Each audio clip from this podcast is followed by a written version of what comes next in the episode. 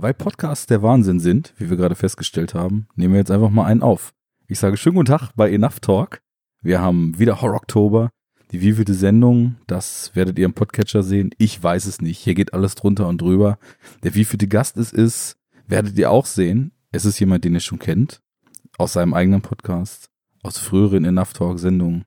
Und ähm, die Frage, die er mir gerade per Skype stellt, kann ich mit Nein beantworten, denn ich nehme ihn auf, ich veröffentliche es. Ich mache alles, was das Herz begehrt, nur um euch ein Gespräch mit Dennis vom Lichtspielcast ans Herz zu bringen. Hallo Dennis. Hallo Arne. Vielen ja. Dank für, für die Einladung. Also ich nehme an, da, da, das wievielte Mal bin ich jetzt bei dir? Das äh, zweite Mal? Das erste Mal? Nein. Du bist das dritte Mal hier und ich muss, dich, das, ich muss dich zur Eröffnung schon mal was fragen. Du hast mir irgendwann ja. mal gesagt, Horrorfilme sind eigentlich gar nicht so dein Ding. Ja, äh, und jetzt, es hält sich in Grenzen. Jetzt, jetzt sagen, ist nicht das Genre, wo ich, äh, wo ich, äh, ja. Genau. Wo ich, ja, ich jeder, jeder, jeder, wird dich kennen, jeder weiß, du bist absoluter Action-Fan, aber wer dich nicht kennt, ähm, der wird sich jetzt wahrscheinlich wundern, weil du bist jetzt das dritte Mal hier und das dritte Mal sprichst du über einen Horrorfilm mit mir. Ernsthaft? Also in, in der ersten Sendung, da haben wir über viele Filme gesprochen und ähm, da hast du aber da schließlich auch von deinem Jaws-Trauma erzählt. Dann haben wir The Thing besprochen Ach, zusammen. Und jetzt besprechen wir schon wieder Horror. Richtig. Was da los? Hashtag was da los? Äh, ja, äh, ich glaube, mittlerweile dürfen wir den Horror Oktober da ein bisschen draufschieben. Der zwingt dann ja so ein bisschen dann wahrscheinlich auch so seine Ängste zu konfrontieren. Man kommt nicht drum rum, nee. Ja, genau. Nein, ich, also ich, also ich bin großer John Carpenter-Fan. Ja. Aber. Zu Recht. Äh, ich würde jetzt nicht unbedingt sagen, dass er so, äh, er macht jetzt keine so klassische Horrorfilme, wo du wirklich, ja, keine Ahnung, die einen so ein bisschen Unwohlsein. Also bei ihm ist einfach noch ein bisschen mehr Science Fiction, Action, alles so ein bisschen bunt gemischt mit dabei. Aber klar, er geht als Horror. Das ist ja schon durch, denke ich schon. Ja, um, ähm, gut, er hat natürlich auch viele Filme gemacht, die man jetzt nicht klassisch als Horror einstufen würde. Ja, yeah, ja. Yeah, Aber yeah. The Thing ist natürlich schon so aus seinem Övre einer der klarsten Horrorfilme neben The Fog äh, etc., würde ich sagen. Ja, yeah, genau, genau. The Fog ja. habe ich letztes Jahr im Zuge des Oktobers gesehen, fand ich sehr schön. So wirklich äh, schöne Campfire-Horror-Story. Also der Auf Film fängt wirklich damit an, dass eine Gruppe von äh, Jungs am Lagerfeuer sitzen und diese Geschichte erzählt wird. Aber ja, sonst, also ich sag mal so, ich bin offen für jedes Genre. Mhm. Eigentlich, außer den Heimatfilm. Und das, das lass mich das Bahnhofskino hören wenn man den Heimatfilm etwas dehnt und dann ein bisschen Lederhosen-Erotik draus macht, dann kann das doch auch was Schönes sein. Das, äh, das stimmt auch wieder. Das stimmt auch wieder, ja, genau. Mit einer schönen Salzbrezel, einem Weizenbier. Ja, jetzt zur Zeit des Oktobers, äh, sprich auch Oktoberfests. Da hat man den Horror ja direkt vor Augen, alltäglich in den Medien. Ne? Braucht man eigentlich gar keine Horrorfilme mehr gucken. Aber das stimmt auch wieder. Das stimmt auch wieder. Es sei denn, du bist äh, mit Leib und Seele beim Oktoberfest dabei und ich habe jetzt tief in deine Seele gestochen und einen wunden Punkt getroffen. Ich sag's mal so. Ich versuche das jetzt ganz vorsichtig zu formulieren. Ähm, ich, bin auf, ich, ich bin auf dem Dorf groß geworden. Ich lebe immer noch auf dem Dorf und bei uns gibt es einfach sehr viele Oktoberfeste hier, dann natürlich in etwas kleinerer Form. Und äh, ich bin dann auch so in den letzten Jahren, ich sag mal, ein Tick offener dafür geworden. Ich finde die Musik immer noch schlimm. Und also was heißt schlimm? Ähm, ich habe bei dieser Musik einfach keinen Spaß. Das heißt nicht, dass ich mich nicht auch an simpler, doofer Popmusik auch erfreuen kann. Äh, ich tanze dazu, was mir gefällt. Äh, und es ist egal, ob das jetzt Tool ist oder Britney Spears. Aber die Musik gibt mir einfach nichts. Aber ich muss gestehen, es ist halt schon cool, äh, mit deinen Freunden dahin zu gehen. Das Essen ist gut. Äh, ich trinke ein Bier. Und äh, ich habe auch schon schöne Abende erlebt. Von daher, äh, nix, nix. Aber nein, du hast nicht, mein Herz hängt jetzt nicht dann irgendwie da dran, um Gottes Willen. Sehr gut, denn wenn ich dir das Herz geklaut hätte, würdest du unter Umständen zur seelenlosen Puppe werden. Und ob sich mit der podcasten lässt, ist die Frage. Ob sich mit einer seelenlosen Puppe ganz andere Dinge anstellen lassen, ist auch die Frage. Was haben wir geguckt, Dennis, und worüber wollen wir sprechen? Ich lasse immer gern meinen Gästen so ein bisschen die Bühne. Da wurde ich jetzt auch schon schief angeguckt, wie das denn sein kann, was das denn für ein Sauladen ist hier. Aber du hast, du hast nicht zu fügen. Erzähl, was wir geguckt haben. Klär ja, das auf. kann ich tun, solange du mich nicht dazu zwingst, wie der Steiner, der immer sagt, ja, hier fass doch mal den Film zusammen, könnte ich dem schon immer äh, die Gurke gehen, weil ich da einfach so scheiße drin bin. äh, wir haben Dead Silence geguckt von James Wan mhm. aus 2007, den ich schon sehr, sehr lange gucken wollte, aber nie dazu gekommen bin, weil ich eigentlich James Wan sehr mag. Ich mag seine ersten Filme und seine äh, letzten Filme mag ich eigentlich auch sehr. Und das ist so einer der wenigen gewesen, den ich ja, man hat immer so gehört, ja, ist nicht so der beste von denen. Das Studio hat eine Menge mitgemischt, aber ich habe gesagt, hey, ich mag den eigentlich und deswegen stand er immer noch so auf meiner Liste. Ja, schön. Das wäre nämlich so meine Frage gewesen, wie es denn eigentlich dazu kam, dass dieser Film es auf deine Horror-Oktober-Liste geschafft hat, denn wir haben ja gemeinsam so ein bisschen überlegt, was könnte man mal besprechen und ähm, mhm. dann habe ich gesehen, du hast den da drauf und dann klingelte es bei mir auch gleich und ich wusste, ich hatte den auch seit Jahren schon auf irgendwelchen Watchlists drauf und wusste ehrlicherweise überhaupt nicht mehr so richtig warum. Und als ich den dann entsprechend mir raussuchte, da wurde mir dann klar, ah, James Wan ist es. Und im Endeffekt ist mir jetzt aufgefallen, ich habe von dem, dem Herren, äh, von dem ich auch überhaupt gar nicht so richtig wusste, dass der ja Australier ist, in Malaysia geboren. Ich habe immer, wie man das so schön tut, wenn man sich nicht weiter befasst mit dem Zeug, den einfach so in eine US-Ecke geschoben. Klar, seine Filme sind US-Produktion, äh, keine Frage, aber ähm, er selber hat ja noch ein bisschen anderen Background, ist dann erst in den USA gekommen. Und ähm, ich habe eine hohe Meinung von ihm. Allerdings ist mir aufgefallen, dass ich erst zwei Filme von ihm kannte. Oh, okay. Ähm, also ich habe halt damals Saw extrem gemocht, muss ich sagen. Ja. Ähm, ich finde bis heute, ich meine, ich habe die jetzt auch Jahre nicht gesehen. Das ist irgendwie so ein Leitmotiv, was sich in letzter Zeit bei mir so durchzieht, dass es ständig um Filme geht, die ich wahrscheinlich teilweise alle ein Jahrzehnt nicht mehr gesehen habe und damals halt sehr gut fand und dann so ein bisschen zittere, ob die halt der Zeit und dem gewandelten Geschmack so statthalten können.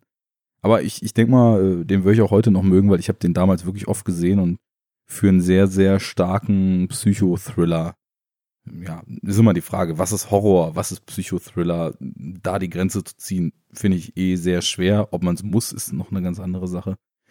Naja, den eben gesehen, gemocht und später dann Insidious gesehen und als einen sehr schönen Vertreter dieser neuen, ja, in, in, äh, ein, ein anderer äh, sehr, sehr äh, umtriebiger deutscher Filmpodcast-Host äh, zitiert immer Mark Kermond und der das Genre ja Quiet Quiet Bang getauft hat.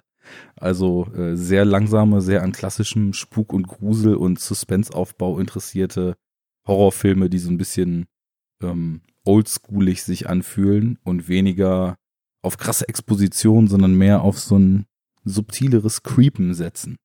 Und da habe ich Insidious auch sehr stark gefunden. Ja.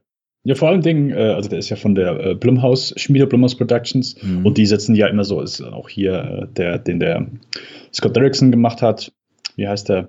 Äh, Sinister, den der Robert Kagel geschrieben hat. Und, äh, mag, ja. Die Paranormal Activity Filme. Halt einfach so vom Budget her. Ich glaube, die gehen nie mit ihrem Budget über äh, mehr als drei Millionen raus, aber ich glaube, die haben ein sehr gutes Marketing. Ähm, Modell, gerade in Bezug auf äh, was die, wie die, die ganzen äh, Rechte in Europa und so weiter verkaufen, dass da schon einfach sehr viel im Vornherein verkauft wird und der Film schon profitabel ist, bevor überhaupt die erste Klappe fällt. Ja. Wenn die Filmationen noch gut sind, äh, natürlich umso besser. Und äh, da auf jeden Fall. Insidious mochte ich auch sehr. Ich glaube, der hat noch nicht mal eine Million gekostet. Der mhm. war echt äh, sehr, sehr. Aber ja, Saw äh, ist der Film, für den ich damals am meisten, wenn man jetzt ähm, doch, da habe ich am meisten Strecke für zurückgelegt. Da bin ich extra bin ich Hund über 100 Kilometer gefahren, weil der in ganz wenigen Kinos hier in Deutschland lief, um den im Kino zu sehen, weil ich extra in äh, ja, meinen Anfangstagen in diversen Filmforen im Internet gelesen habe, dass der der absolute Wahnsinn sein soll. Und ja, da hatte ich mich auch sehr, sehr drauf gefreut. Fand ich auch gut. Also ich habe den auch lange nicht mehr gesehen, aber ich würde da auch behaupten, dass der auch noch, ja, so seine Stärke immer noch beibehalten kann. Schöner, feiner Psychothriller, würde ich mitgehen. Ja, das ist halt ein Film und deswegen finde ich es schade, dass er durch die meiner Meinung nach sehr, sehr stark abbauenden Sequels und äh, ich bin dann auch ehrlich gesagt nach Teil 4 ausgestiegen, also weiter habe ich mir das gar nicht mehr angetan. Aber dass der Geist dieses Eröffnungsfilms der Reihe ziemlich stark pervertiert wird durch das, was da eigentlich nachkommt. Weil, ja, ich, ich finde, der stellt eigentlich auf seiner, ja, sehr, sehr drastischen und natürlich, das ist immer so was, was allgemein stark gefordert wird und ich weiß gar nicht warum, sehr, sehr unsubtilen Art und Weise stellt er irgendwie ziemlich spannende Fragen in seinem Horror-Setting. Ähm, was wäre wenn, was würdest du tun, welches, welchen Wert hat das Leben etc. Ähm, fand ich damals zumindest, ja, ist, ich will jetzt nicht das Schlagwort äh, philosophisch oder existenzialistisch benutzen, aber zumindest hat es mir Stoff zum Nachdenken gegeben und später korrigier mich, wenn du das anders siehst, aber habe ich das zumindest in Saw, äh, spätestens ab Saw 3 äh, und 4 dann nicht mehr gefunden. Äh, ich habe auch nur bis, ich glaube, Teil 4 gesehen. Es kann sein, dass ich sogar noch 5 gesehen habe, da weiß ich es echt nicht mehr. Es verschwimmt ähm, ja auch. Ja, ja, das auf jeden Fall. Äh, ja, ich glaube, äh, ja, ich würde, glaube ich, so die moralischen Fragen gerade zum ersten sind wahrscheinlich eher so auch ja, okay, kann man so sehen, aber ich, also ich, äh, ich würde jetzt nicht den Film dafür loben, dass er irgendwelche moralischen, komplexen Fragen aufgestellt hat. Äh, vielleicht jetzt mehr als der nächste schlockige B-Film, aber ich würde ihn jetzt nicht darüber hinausheben. Ich glaube, die Filme haben danach einfach, ja, sind in diese B gerutscht, äh, eine Menge Blut, Geköse und Gore glaube, wofür man die Filme noch wahrscheinlich am ehesten danach loben kann, ist so die Timeline, weil nachher springen die ja, okay, der eine spielt jetzt während dem ersten Teil, der eine spielt davor und äh, ich glaube für, keine Ahnung, ähm, Puzzle-Liebhaber, die haben dann da wahrscheinlich noch so ein bisschen Spaß dran gehabt, dann immer so, okay, der spielt jetzt da und dann so die ganzen Saw-Fans, die haben wahrscheinlich dann so diese Memento-Map dann da, die genau. haben dann genau. alle Teile dann da mit so roten Fäden, dann der spielt dann da, der spielt dann da, der spielt dann da. Äh, genau. Primer-mäßig auf servierten nee, Looper war es ja auf, auf Servierten, das Expanded Universe inklusive Timeline aufgemalt. Ja, genau. Äh, abschließend möchte ich nur sagen, die Spirit Brothers, die machen einen neuen Saw, der heißt Jigsaw, der kommt, glaube ich, sogar jetzt in einem Monat raus. Da freue ich mich sogar ein bisschen drauf, weil ich mag die Spirit Brothers und äh, ja, da würde ich mich, glaube ich, sogar wieder mal hinreißen, den, den zu sehen, auch wenn ich die letzten zwei, drei Teile nicht gesehen habe. Ich muss jetzt auch sagen, verdammt, wenn der von denen kommt, dann muss ich ja dann da wohl doch beigehen. Weil die haben mich bis jetzt auch sehr überzeugen können. Also zumindest, ich weiß nicht, ob die noch mehr als äh, Daybreakers und äh, wie hieß er? Pre Predestination. Destination gemacht haben. Ja. Äh, Nightbreakers. Der war okay. Okay, den War also solide, aber ja. Daybreakers und Nightbreakers haben sie gemacht. ja, Demnächst kommt Dawnbreakers. Nein, äh, Pre, äh, genau. Ja, ja, genau. Nightbreakers und Daybreakers. Hm? Okay. Da hatte ich noch gar nichts von gehört. Naja, gut, sei es drum. Wenn man nicht so ein Komplettionist wäre. Ist ja total komisch, den neunten Teil zu gucken, wenn man den fünften bis achten Teil nicht kennt. ja, hm, hm, hm, ich glaube, ich glaube, du äh, fang mit dem ersten an, den du nicht gesehen hast. Und wenn du dich so sehr ärgerst, dass du ihn geguckt hast oder schon mittendrin merkst, ey, mach ich, äh, kann ich nicht, dann, äh, dann lass es sein. Vielleicht ist das ja auch so, und das führt natürlich auch zu James Wan zurück, wie man über die Fast and Furious Filme sagt. Ab dem fünften wird's wieder gut. Ähm, mhm. da kannst du wahrscheinlich mehr zu erzählen, weil ich kenne da die ersten drei und das war's. Aber äh, man sagt ja so, dass der spätestens ab dem fünften sollen das wohl, sollen die wieder richtig Laune machen. Ja, auf jeden Fall. Also ich mag die Reihe auch dann so ab Teil 5 sehr. Der fünfte ist ja so das offensichtliche Highlight. So Ocean's Eleven im Dude Bro-Genre. Die haben halt einfach nichts mehr mit, äh, mit dieser Dude Bro-Kultur zu tun, was mhm. noch so im ersten, ähm, der eigentlich nur so ein Remake von Point Blank ist, nur im, im Autoren-Genre. Und die sind einfach spaßige Actionfilme. Ähm, der Cast ist halt, denke ich, so mit der multikulturellste, den du hier im aktuellen Kino findest, was ich nicht schlecht finde, wo einfach immer sagen, ja, okay, das geht nicht, aber äh, sind wirklich alle dabei gewesen. Womit mittlerweile wird er immer so mehr dezimiert. Paul Walker ist halt natürlich äh, im, im, realen Leben gestorben, aber auch sonst haben die mittlerweile schon eine Menge Leute dann da gekillt, äh, was dann so etwas dezimiert. Und jetzt der letzte, der achte, der dieses Jahr lief, ist auch nicht mehr so geil. Da merkst du wirklich so, dass er ähm, dass da die Qualität sinkt. Aber um beim Thema zu bleiben, James Ob Wan, der den siebten gemacht hat. Beef von Vin Diesel und The Rock Johnson, Johnson. lag. Ja, ja, ja. Äh, ja, nein, aber halt auch so, äh, ich meine, die Filme sind Cartoons. Äh, darf man sich irgendwie nicht, nicht anders sagen. Der Einzige, der halt da anfängt zu weinen, wenn du das sagst, ist mit Diesel, weil der das ja für hohes Drama hält. Mhm. Äh, und das merkst du auch halt so. Seine Szenen sind wirklich immer ernst und sein äh, Geblubber von wegen Familie und so weiter, das, äh, er legt sich da auch immer schwer ins Zeug. Ähm, von daher darfst du es halt alles nicht so zu ernst nehmen. Für mich ist das nicht viel anders als jetzt, keine Ahnung, vielleicht der andere Anti-Marvel-Film.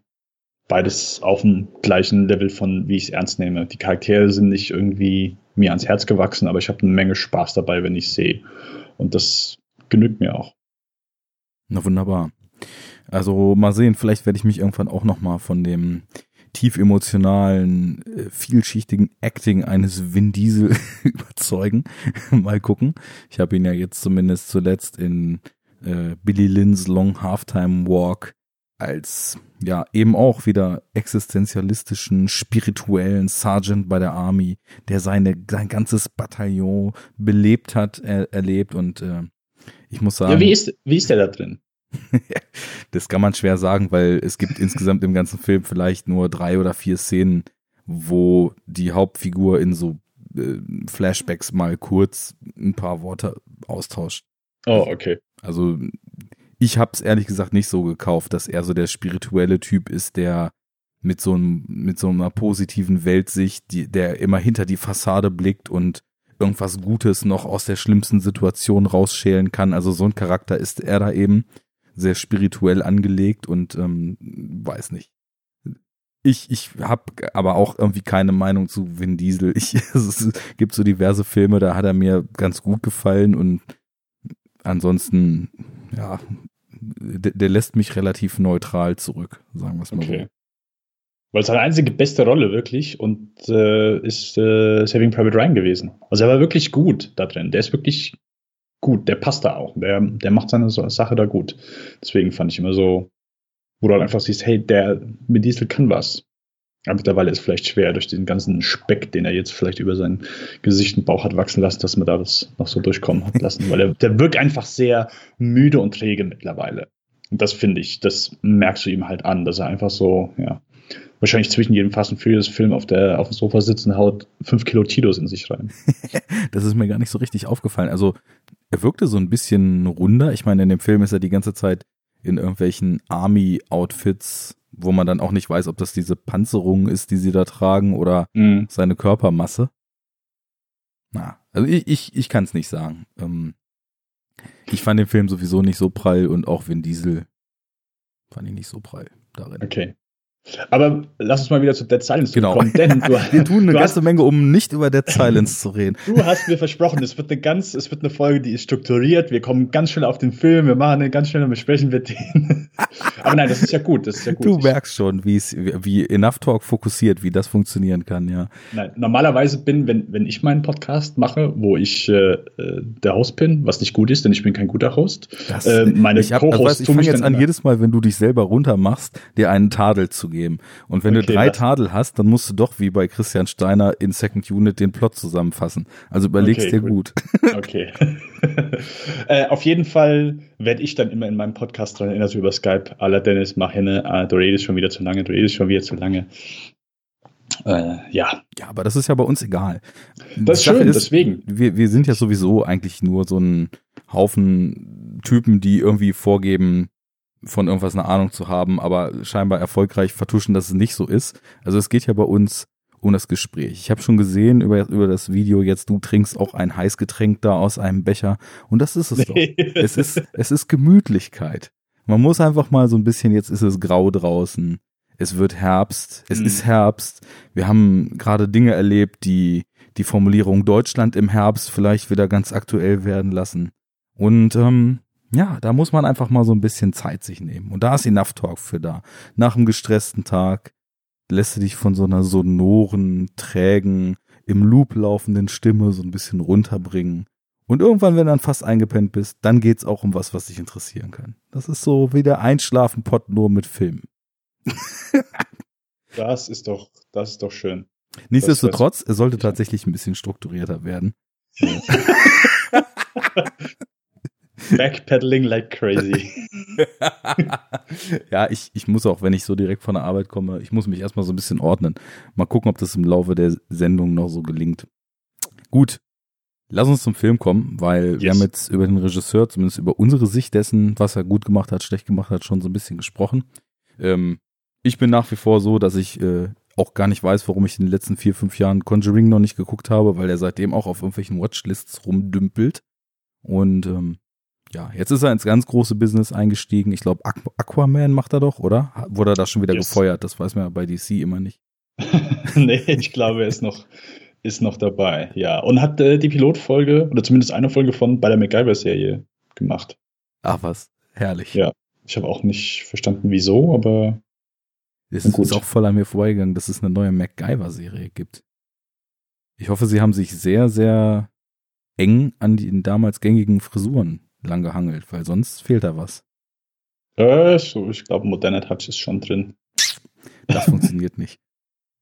So, nun aber zu Dead Silence. Yes. Du hast den Film schon lange sehen wollen. Du hast den Film jetzt gesehen. Ähm, wie sieht's aus? Konnte der Film dich überzeugen? Äh, nicht wirklich. Nicht wirklich. Also erstmal, äh, ich habe äh, ich habe kein, ich bin äh, jemand, wenn äh, es in einem Film um eine gruselige Puppe geht, äh, das trifft mich nicht so sehr. Mhm. Was mich aber trifft, äh, da bin ich sehr empfindlich, sind gruselige Omas. Uh. Vor allen Dingen, wenn das äh, Gesicht noch so ein bisschen äh, verunstaltet wurde. Das finde ich immer ganz schlimm. Deswegen, ich fand auch damals den Daniel Radcliffe-Film Die Frau in Schwarz, dieses Remake von diesem alten Hammer-Film, fand ich sehr gut und hat mich auch sehr, ja, getroffen, weil ich äh, alte Omas und alte Frauen gruselig finde. Gruseliger als äh, zumindest diese alte Puppe. Ähm, ich, ich, war selber, also der Film geht ja noch nicht mal anderthalb Stunden, also dachte ich, oh, hey, vielleicht ist er gar nicht so schlimm, weil ich, ich finde es schön, wenn ich, äh, wenn ich weiß, der Film kommt schnell zum Punkt. Und ich finde, das tut der Film hier sehr schnell. Der, der wirkt sehr, ähm, wie soll ich sagen, gehetzt. Ich wollte auch also, gerade sagen, fast schon gehetzt, ja. Und du streichst das fast schon, ja, okay.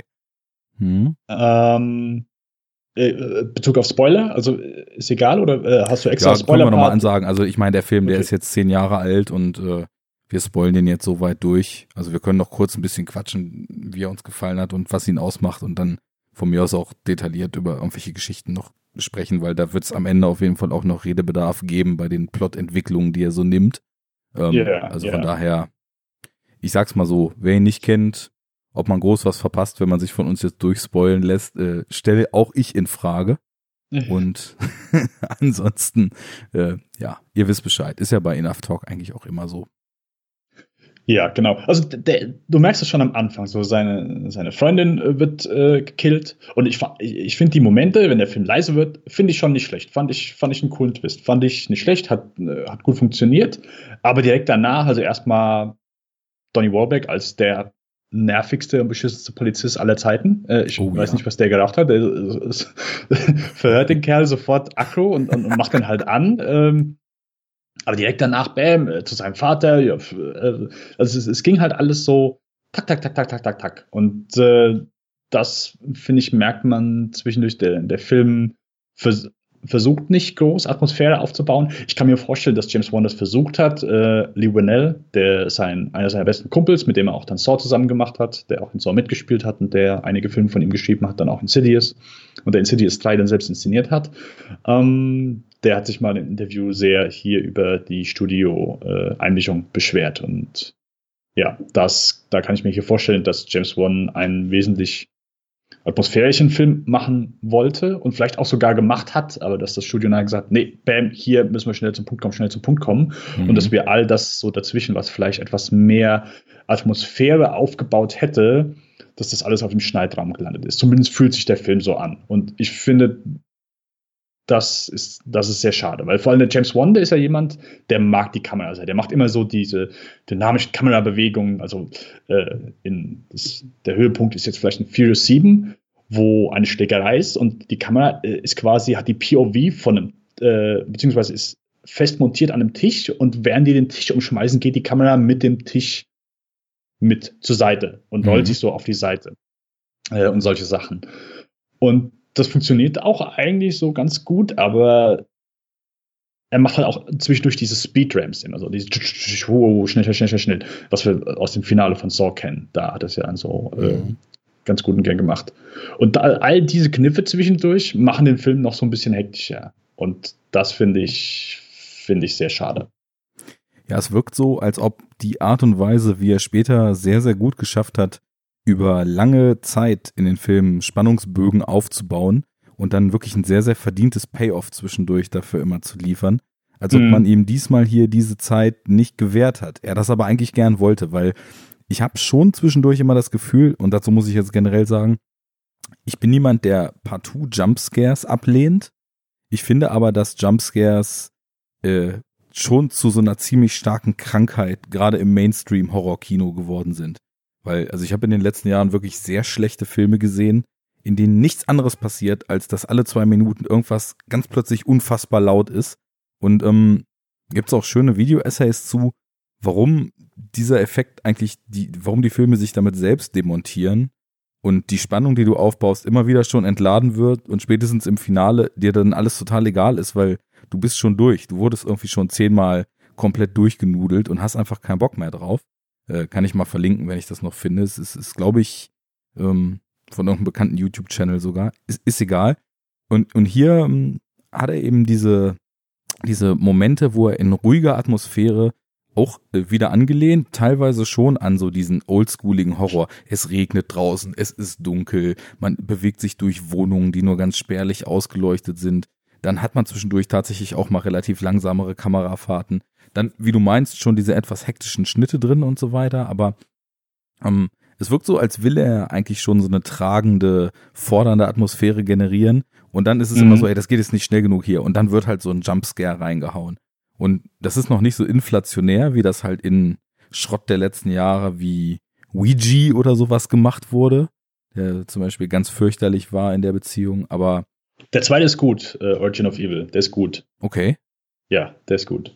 Äh, Habe ich schon sogar mehrfach, mehrfach mal gelesen. Ähm, ich fand den ersten so fies, dass ich mich da irgendwie nicht rantraue, aber äh, da vertraue ich dann einfach mal auf deine Meinung, wenn ich äh, vielleicht mal wieder was suche in der Richtung. Naja, und ähm, bei mir ist das mit der Puppe eben anders. Also ist es jetzt auch nicht so, dass sobald ich Puppen sehe, ich im Boden versinke und denke, oh Gott, ist das schrecklich, ich muss weg hier. Ich finde aber, dass diese ja, Nachbildungen des Menschen oft sowas inhärent Seltsames haben. Nicht unbedingt beängstigend, aber komisch. Und ähm, wenn da eben entsprechend mitgespielt wird, dann kann das in Filmen ja noch nicht unbedingt ein Selbstläufer, aber schon die halbe Miete sein. Also selbst Filme so aus den letzten Jahren, die ich gar nicht so genial fand, wie zum Beispiel diesen The Boy äh, aus 2016 war der, glaube ich. Mhm. Mm da macht die Puppe schon so einen Bonuspunkt zumindest drauf. Bei irgendwie so creepigen Zeug, was auch so in eine gewisse Comedy-Richtung geht, wie Chucky damals oder so, äh, ist das noch eine ganz andere Nummer. Aber hier ist es ja so eher die Art von Puppe, die auf so ein bisschen creepy, bisschen seltsam, bisschen bedrohlich angelegt ist.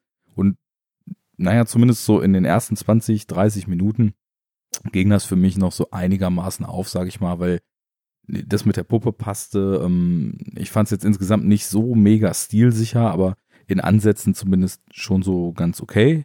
Ähm, dieser Super 8 Vorspann, der war ganz schön gemacht, auch wenn es natürlich auch aus dem, aus dem Lehrbuch ausgelutscht ist mittlerweile, aber nichtsdestotrotz ähm, passte schon.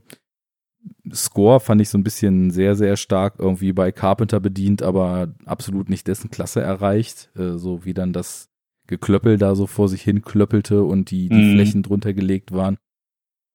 Aber ich muss also spätestens zur Hälfte muss das gewesen sein, als äh, sie quasi da auf Ermittlertour gehen und ja, Donny Don, der Bruder von Marky Mark, äh, da mit, mit unserem, jetzt habe ich vergessen, wie der Hauptdarsteller heißt, ähm, mit unserem. Das ist der von True Blood, ja, Ryan genau, irgendwas. Ryan Quanten, den man ja aus der Serie True Blood kennen könnte. Ähm, als sie dann zusammen so auf, auf Tour gehen und auch immer mehr diese Story eine Rolle spielt, die sie dann nach und nach aufdecken. Da hat der Film mich dann doch zunehmend verloren, weil ich auch immer finde, wenn Horrorfilme dann so stark in eine Richtung gehen, dass irgendwas Schlimmes passiert ist und dann wird aufgedeckt, was es für ein Marturium gab. Und das ist dann so die Triebkraft für die Handlung, dann verrennt man sich häufig in relativ uninteressanten Gefilden. Und so war das hier meiner Meinung nach dann auch wieder. Ja. Ähm, also erstmal, ich bin jemand, ich bin nicht partout gegen Jumpscares. Äh, Jaws selbst hat einen wunderbaren Jumpscare, aber wenn sich ein Film nur darauf verlässt, sein, äh, den Zuschauer mit Jumpscares zu erschrecken. Das ist natürlich dann arm und billig und das, da erkennt man dann auch in den meisten Fällen diejenigen dann, die, ähm, die nicht viel Ahnung von Horror haben und zumindest kein gutes Händchen dafür. Ich habe irgendwo mal gelesen, dass äh, Comedy und Horror beide gleichwertige Genres sind, weil beide ein unheimliches Feingefühl für äh, Timing äh, benötigen. Unbedingt, ja. Und das ist, glaube ich, dann auch so eine Sache, wo man auch einen Horrorfilm. Ein Jumpscare ist ja partout nichts Schlechtes.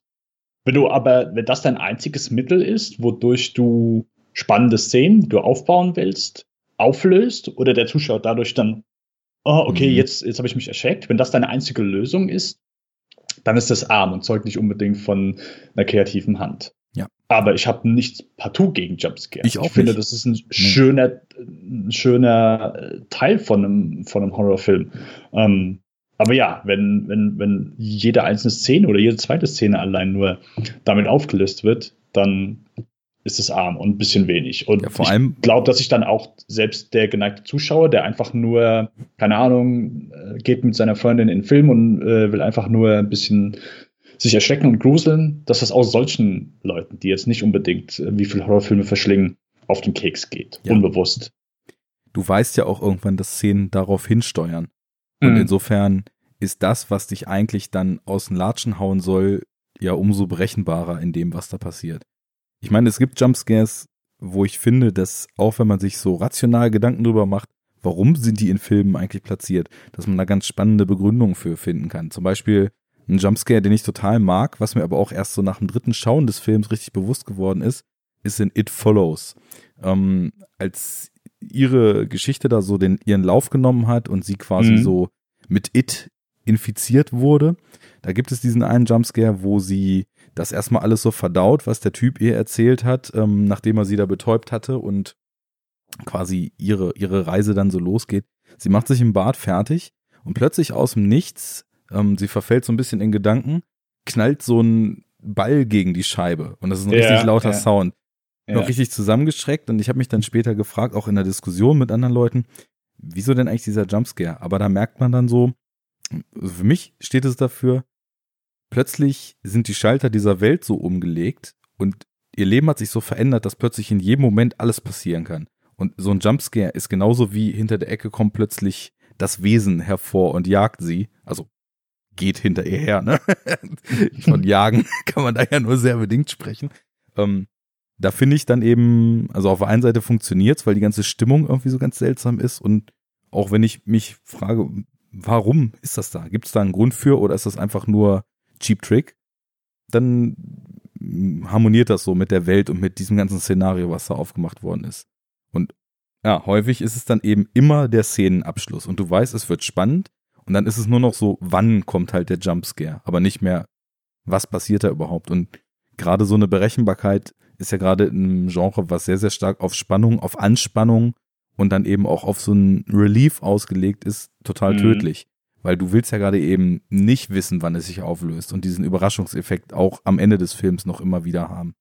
Ja, würde ich, würde ich genauso sehen. Und wenn du das in gut sehen willst, dann guck dir The Conjuring an, weil der ist so das, ich würde behaupten, das ist der beste Film von James Wan, zusammen mit, äh, wie heißt der? Death Sentence, dieser Rachethriller mit Kevin Bacon. Mhm. Die sind beide top. Und also Conjuring hat mir wirklich gut gefallen. Und äh, vor allen Dingen, der macht sich da auch teilweise einen sehr schönen Spaß mit. Ja. Wenn der Szenen aufbaut. Äh, gerade in Conjuring gibt es eine wunderbare Szene, wie Spannung aufgebaut wird und die durch einen Gag, wo du mit einem Jumpscare rechnest, aber durch einen Gag aufgelöst wird. Mhm. Fand ich sehr gut und äh, hat sehr schön gemacht. Und da merkst du auch, dass er sehr schön, äh, also natürlich auch mehr Freiheiten hatte, aber auch sehr viel in Bezug auf Atmosphäre dazu gelernt hat und Spannungsaufbau, der wirklich da über mehrere Minuten in manchen Szenen geht und sehr effektiv ist. Das ist Gegen Ende vielleicht weniger, aber ansonsten ja, kann ich da nur empfehlen. Wirklich top. Das klingt für mich so, als ob der ein schönes Double Features mit äh, Double Feature mit Ty Wests House of the Devil geben würde. Kennst du den?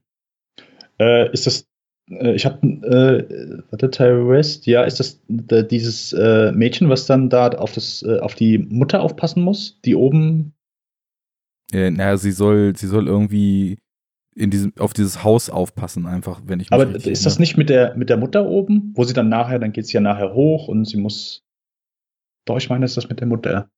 Das, die siehst du Das nie, muss ich. verblasst sein. Also auf jeden Fall ist sie alleine in diesem Haus von diesen seltsamen Leuten, die mal ausgehen Ja. wollen dann. Ja, genau, genau, das ist Und- der, ja, ja, genau. Da gibt's Tom ja Moon. die, diese fast 15-minütige Szene, wo sie dann ihr langweilig ist und sie durch dieses dunkle Haus einfach nur durchläuft und dann anfängt Ja. so ein bisschen rumzutanzen und sich die Kopfhörer aufsetzt und äh, Ja.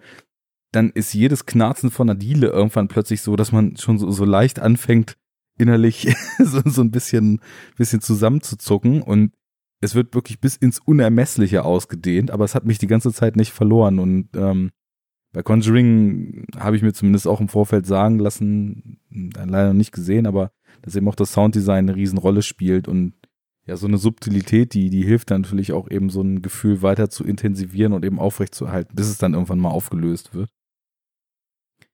Naja, viel, viel über Jumpscares äh, jetzt schon geredet. Äh, Wie macht's denn Dead Silence? Haben wir denn da irgendwie ein Mittel und einen Weg, äh, der, der funktioniert oder ist es nicht? Ähm, ich hatte ja eben schon mal kurz angemerkt, Mhm. dass ähm, Horrorfilme haben ja auch immer was mit Erwartung zu tun. Hm. und Anspannung, so dieses Wissen, dass etwas kommt. Noch nicht mal mehr, dass der Jumpscare kommt, aber die unheimliche Puppe kommt oder die unheimliche Puppe äh, bewegt auf einmal die Augen oder die, unheimliche Oma kommt. Und ich mochte den Moment, wenn es plötzlich leise wird. Auch wenn das natürlich so ein sehr, es ist ein sehr einfacher, sehr einfacher, aber natürlich effektiver, ich will schon gar nicht mehr Trick sagen, weil es ist kein Trick, es ist einfach ein, ein, ein Mittel, ein dass Stilmittel, man was ja, ich auch mochte. Stilmittel, Ja. den Film leise werden zu lassen, nur um den Zuschauer dann erschrecken zu lassen, wenn es auf einmal laut wird und auf einmal was auf dem Bildschirm erscheint, was man, womit man nicht gerechnet hat. Aber ich glaube, in einzelnen Momenten hier merkt man, dass nicht unbedingt jede Szene aufgelöst wird von, äh, wo es leise wird, wo man sagt, oh, ey, jetzt, äh, wie heißt die nochmal? Die, äh, die Bauchredner Oma Mary, Mary Shaw? Shaw, ja. Ja, genau. Ähm, äh, wenn sie jetzt kommt, dass da jede Szene so aufgelöst wird. Zum Beispiel, wo der, der etwas ältere Mann, der diese, die, der Leichenbestatter, Ja, als Henry. er, genau, als er, er unten äh, in dem Keller rumgelaufen ist, die hat für mich sehr gut funktioniert. finde Ich, ja. Die fand ich so, fand ich so, fand ich so nicht schlecht. Und da, da, da gehe ich auch dann so, so mit, wenn es leise wird, dass, oh, jetzt kommt irgendwas Unheimliches, dass der Film dann da schon einzelne Momente hat. Die Szene, wo ähm, Ryan, das, äh, der Schauspieler heißt, wie heißt der Charakter nochmal? Ryan Quanten und er ist Jamie im Film. Ja, genau. Jamie, als er in diesem Motel ist und äh, da haben wir auch ein sehr schönes Sounddesign, wo diese, diese Leuchtdiagramme blinkt Mhm. Und es wird leise und so, du hast dieses Blinken und dieses rote Licht dabei. Das sind schon schöne Sachen. Das, äh, Da spielt auch James Wan so ein gewisses Gespür aus, muss ich sagen. Zum Beispiel mit der Leuchtreklame, das passt eigentlich wie die Faust aufs Auge. Ich hatte ein paar Tage vorher Blutige Seide von Mario Bava gesehen, den Mhm. die Hörer ja in dem Podcast, der diesem voraus ist, jetzt im Horror-Oktober eben auch äh, hören oder, oder die Meinung von mir und Nils dazu hören können. Und da gibt's quasi im Endeffekt dieses Stilmittel in der 1 zu 1 Vorlage. Da gibt's auch so eine schöne Mordszene, wo der Killer sein Opfer durch so eine alte Wohnung verfolgt und draußen vor der Tür ist auch so eine bläuliche Leuchtreklame, die genau in den Intervallen, wie es jetzt hier eben auch im Film war, an und wieder ausgeht. Und dieses Stilmittel von Licht an, Licht aus, dunkel, hell, was tut sich äh, in dem Intervall zwischen dem letzten Mal an und dem nächsten Mal an, das kann halt super effektiv sein. In Filmen wie Lights Out oder so fand ich es jetzt nicht so toll eingesetzt, aber ganz generell so auch speziell in der in der klassischen Horrorschule und ähm, den den den klassischen Vorlagen, die es da so gibt, ob man es so mit Gewitter oder später mit Leuchtreklamen oder wie auch immer gemacht hat, kann man da schon sehr viel mitmachen und das ist eben auch genau in der Szene mir wie auch das leise werden an sich positiv aufgefallen. Die beste Version davon gibt's in das Waisenhaus. Hast du den schon mal gesehen? Oh, das ist so lang her. Ich fand den super. Ich will den auch schon seit Jahren noch mal gucken. Ja, da gibt's ja nachher also, äh, die Szene, wo sie sich immer zur Wand dreht, zählt dann eins, zwei, drei und sie dreht dann immer wieder den Kopf und die Kamera geht mit. Und dann irgendwann auf einmal ist die Tür auf einmal auf, dann tut sie ihren Kopf wieder zur Seite drehen. Mhm ein, drei, vier zählt weiter, Kamera geht wieder rein und auf einmal steht dann die Person, die halt dann da steht und jedes Mal, wenn sie wieder den Kopf weiter dreht und es geht fünf, sechs Mal geht's hin und her und jedes Mal kommt die Person oder mehrere Personen, ich will es nicht verraten, kommt ein Stück näher, wirklich ein Stück näher, was dann immer quasi außerhalb des Bildes passiert. Mhm. Und das ist halt, das funktioniert so gut, das funktioniert so gut, das ist, oh, als ich den damals gesehen habe, daneben, dass es ein wirklich fantastischer Film ist und das Ende ist der Wahnsinn. Aber das ist, glaube ich, so die Version von dem, hey, hier passiert irgendwas, während es kurz dunkel wird oder unser Charakter wegschaut und wir gleichzeitig auch als Zuschauer wegschauen und dass wir uns in der Zeit ausmalen, was passiert. Weil es ist natürlich sehr einfach, wenn du einfach ähm, wie hier zum Beispiel, nachher es wird ja dann aufgelöst, also die Puppe sitzt ja da und er guckt ja dann und auf einmal hast du ja dieses Gesicht von Mary Shaw, die dann auf einmal so auf ihn zukommt, wo wir quasi auch wieder einen Jumpscare dann haben. Aber so der Aufbau war schon okay, fand ich. Auf jeden Fall. Äh, mit, von deinem Beispiel jetzt nochmal kurz, das, das ist auch wieder genau das, was ich wahrscheinlich in diesen Besprechungen jetzt hier nicht nur im Rahmen des Horror Oktobers, sondern was sich ja tendenziell durch jede Genrebesprechung durchzieht, kein Stilmittel und kein filmischer Kniff, der immer wieder angewandt wird, ist per se gut oder schlecht, sondern es geht halt immer nur darum, was macht man damit und wie setzt man das ein. Und im Waisenhaus, die Szene, die du gerade zitiert hast, ist es natürlich brillant und es gibt auch zig andere Beispiele, wo es brillant ist und auf der anderen Seite wieder zig Beispiele, wo sowas dann einfach nur plump ist. Das hängt natürlich immer ganz, ganz stark einfach in, von der Fähigkeit desjenigen, der es inszeniert aber auch eben von den eigenen Präferenzen ab, wie man das dann eben entsprechend vom Timing, das hast du vorhin schon angesprochen, eben aufnimmt. Also wie ist so die eigene Spanne, bis man es nicht mehr aushalten kann? Wann kriegt man wieder ein Informationsbröckchen und einen Eindruck hingeworfen, der das Ganze so kurzzeitig wieder entspannt und ähm, wie, wie steuert das Ganze dann eben so auf äh, einen Höhepunkt zu? Ich, ich frage mich da, ist das äh, sehr subjektiv oder kann man da, wenn man jetzt tatsächlich mal in Studien sich mit der Stoppuhr nebensetzt, sagen, also die meisten Leute brauchen genau so und so viele Sekunden Spannungsaufbau und dann den großen Knall, damit es am besten wirkt.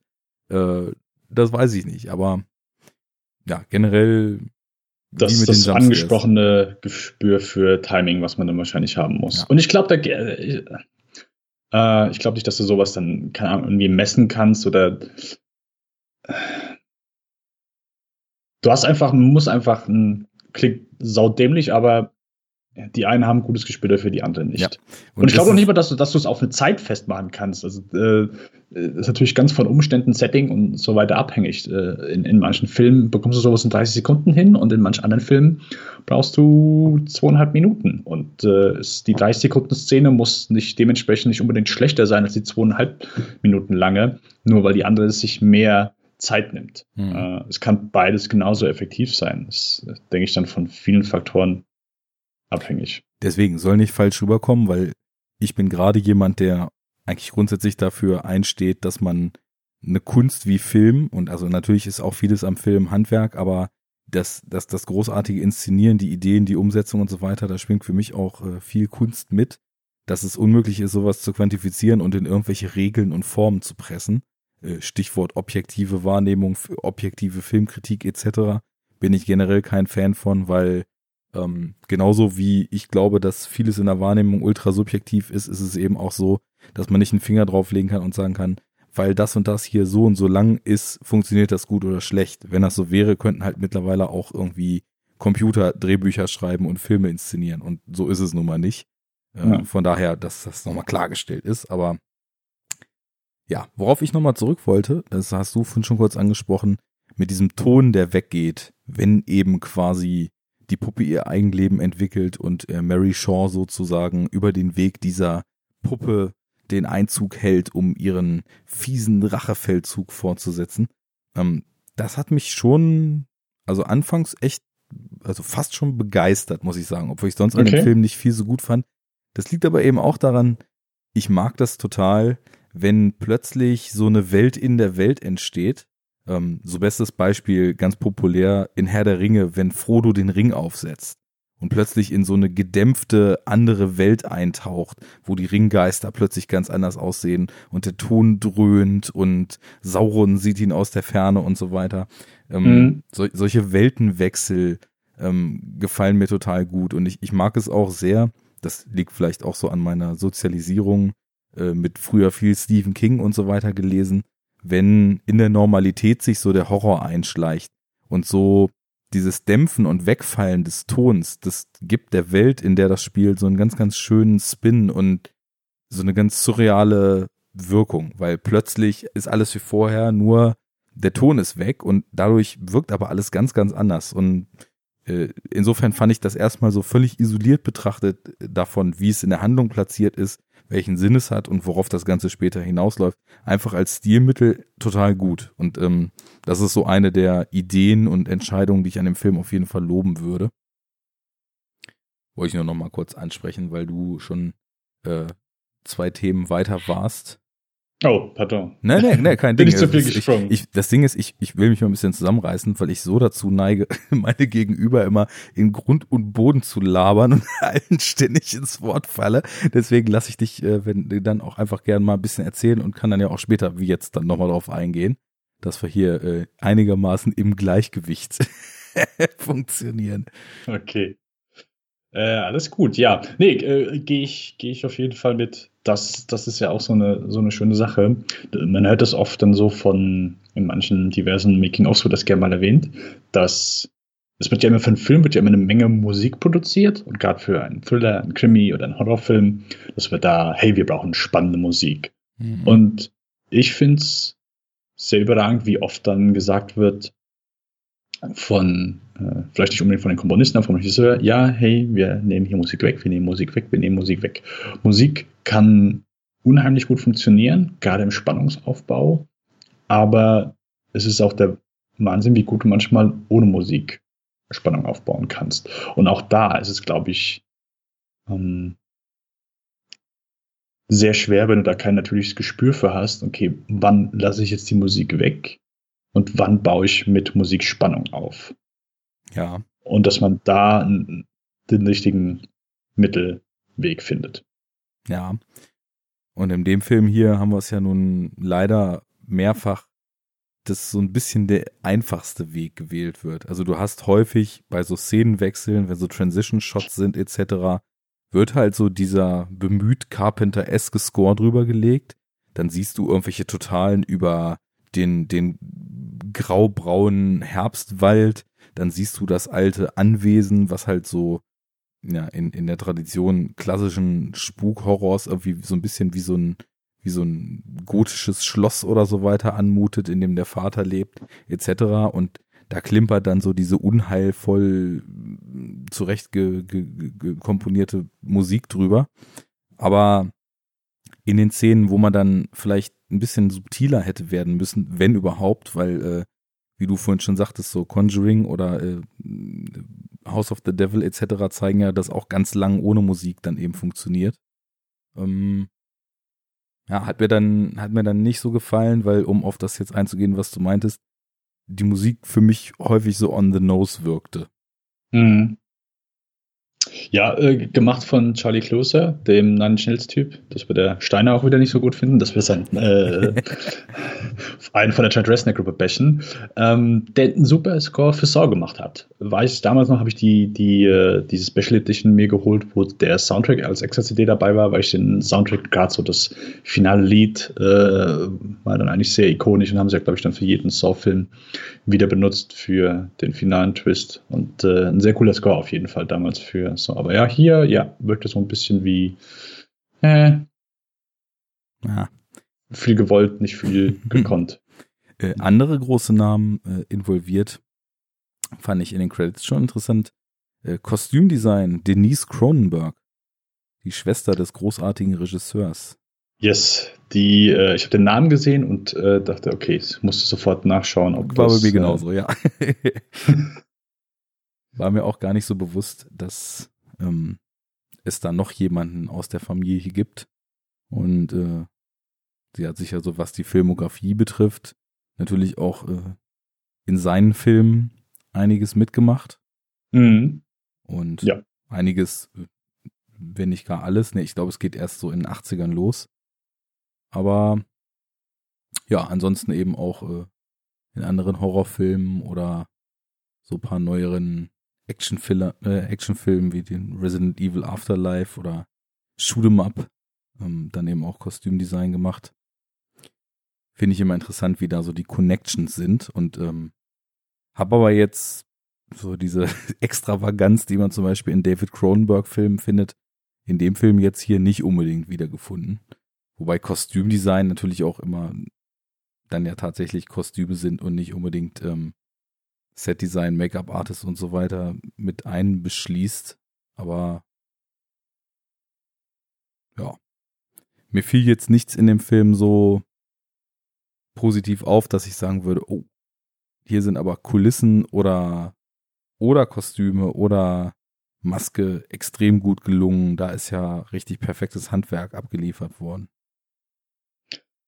Nee, nee, nicht wirklich. Aber ich glaube, das ist auch so. Ich glaube, der Film ist einfach so ein kleiner, kleiner, ja, Horrorfilm, wo das vielleicht in erster Linie nicht so die allerhöchste Priorität ist. Ich glaube, am, am ehesten, und das finde ich so ein bisschen ähm, komisch, sehen dann noch die, äh, diese Rückblenden aus, weil man da einfach etwas mehr mit Kostümen natürlich machen kann. Ja. Wo ich aber dann sage, hey, die alle Rückblenden zusammen sind wahrscheinlich zehn Minuten. Also es ist ja schon etwas, was, was wir dann, dann sehen. Auch die Szene mit Mary Shaw auf der Bühne, dass es etwas länger geht, die ich als Szene selbst gar nicht so schlecht fand. Äh, auch wo sie an den Jungen etwas böse angeguckt hat und Das so war weiter. auch eine der besseren, ja.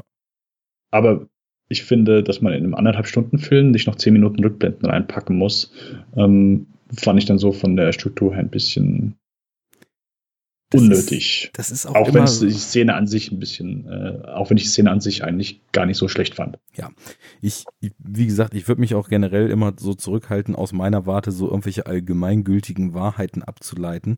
Aber ich finde es schon immer, und das ist auch ein Problem, was eben der Horror ganz oft hat, wenn, und das ist hier eben dann auch der Fall, die Begründung für diese ganzen schrecklichen Dinge, die wir da sehen, irgendwann so kommuniziert werden soll. Dann Mhm. blenden die Filme zurück und dann wird genau das gezeigt, was, für, was da passiert ist, damit wir auch alle wissen, alles klar, das und das ist passiert, jetzt müssen wir nur den 1 zu 1 Transfer machen und weil damals die alte Dame dann äh, umgebracht wurde, will sie sich jetzt rächen und will die ganze Familie auslöschen, die ihr das damals angetan hat. Und Mhm. das ist so, ja, plump ist vielleicht das falsche Wort, aber das ist so wenig clever, würde ich mal sagen. Dann einfach genau das, was passiert ist, zu zeigen, dann gibt's keine Missverständnisse und dann macht man halt weiter im Text. Ähm, auch plottechnisch gesehen, das, das ist ja nicht so die cleverste Art und Weise, wie so jemand dann rausfindet, was damals vorgefallen ist, indem ihm der alte verstörte Leichenbestatter dann erklärt oder erzählt, was damals los war und dann sehen wir es in Bildern noch, sondern Mhm. mir fällt jetzt auch kein Beispiel ein, wo so eine, nennen wir es mal, Ermittlung, die irgendwas Dunkles aus der Vergangenheit hervorfördern soll, dann eben, ja, ja doch, schon. Zum Beispiel, ähm, kennst du das Debüt von Pascal Launier, der dann später auch Martyre gemacht hat. Äh, Mathieu habe ich gesehen, aber das Debüt kenne ich nicht, nein. Okay, ich muss auch jetzt gerade selber, weil ich mit Namen so schlecht bin, nochmal nachgucken, wie das eigentlich hieß. Saint-Ange hieß der Film Okay. von, von 2004. Ist auch so ein sehr, sehr oldschoolig anmutender, ja, vielleicht so ein bisschen Spukhaus, so ein bisschen Psychological Horror, irgendwas da drin. Ganz anderes Kaliber auf jeden Fall als Martyr. Also überhaupt nicht ähm, in Richtung dieser stark expliziten Gewalt etc., die man in Martyr so sieht. Und ähm, ja, da, da ist eben, äh, findet auch das statt, was ich vorhin so gesagt hatte, dass Film im Film technisch die Protagonistin irgendwann sich in so eine ganz andere Welt ähm, zurückzieht.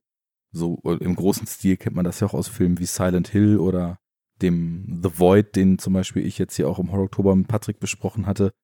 Ähm, und da, da wird nicht einfach nur erzählt, damals war das und das los, sondern es ist schon so, dass sie das über, über so seltsame Flashs und so seltsame Wahrnehmungs- und Realitätsverschiebungen, die ihr widerfahren, tatsächlich alles erlebt. Und dadurch hat das einen viel, viel greifbaren und auch viel wirkungsvollen Charakter, als dass man einfach nur erzählt bekommt, dies oder jenes ist jetzt damals vorgefallen und das, was wir hier sehen, sind die Konsequenzen daraus, sondern ähm, der Rückblick und quasi diese notwendige Exposition, die wir brauchen, um plottechnisch eben das Fundament des Ganzen mitzukriegen, ist halt noch viel, ähm, na, sagen wir mal, direkter und erfahrbarer in den Film eingebettet.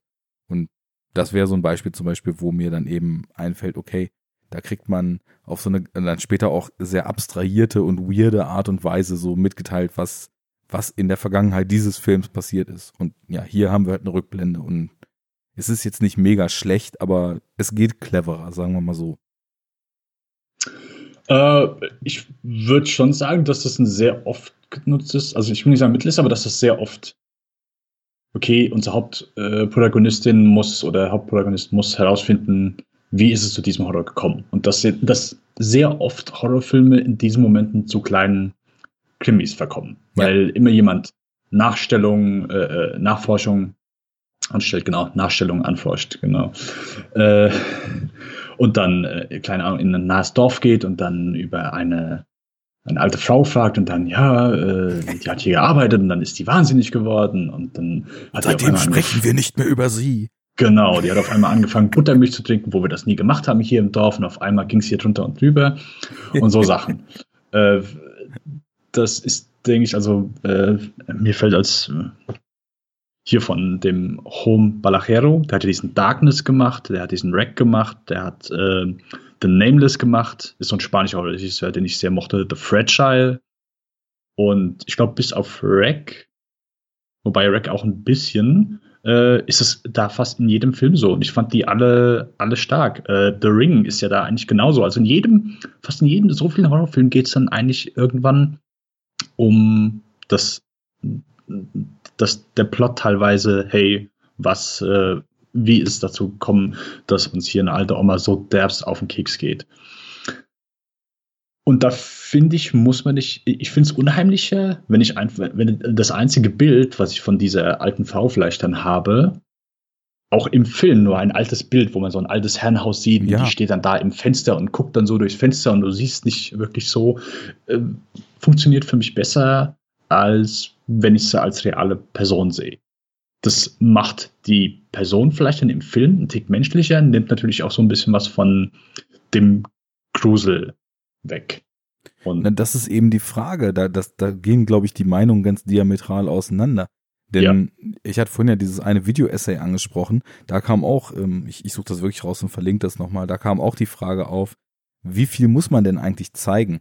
Und gerade so viele, wie ich finde, sehr starke Vertreter aus den letzten Jahren des Horrors, äh, speziell zum Beispiel der Babadook oder so, ähm, die spielen ganz lange damit, dass eben das Grauen und der Horror eigentlich nur so ein Teil der eigenen Vorstellungskraft sind.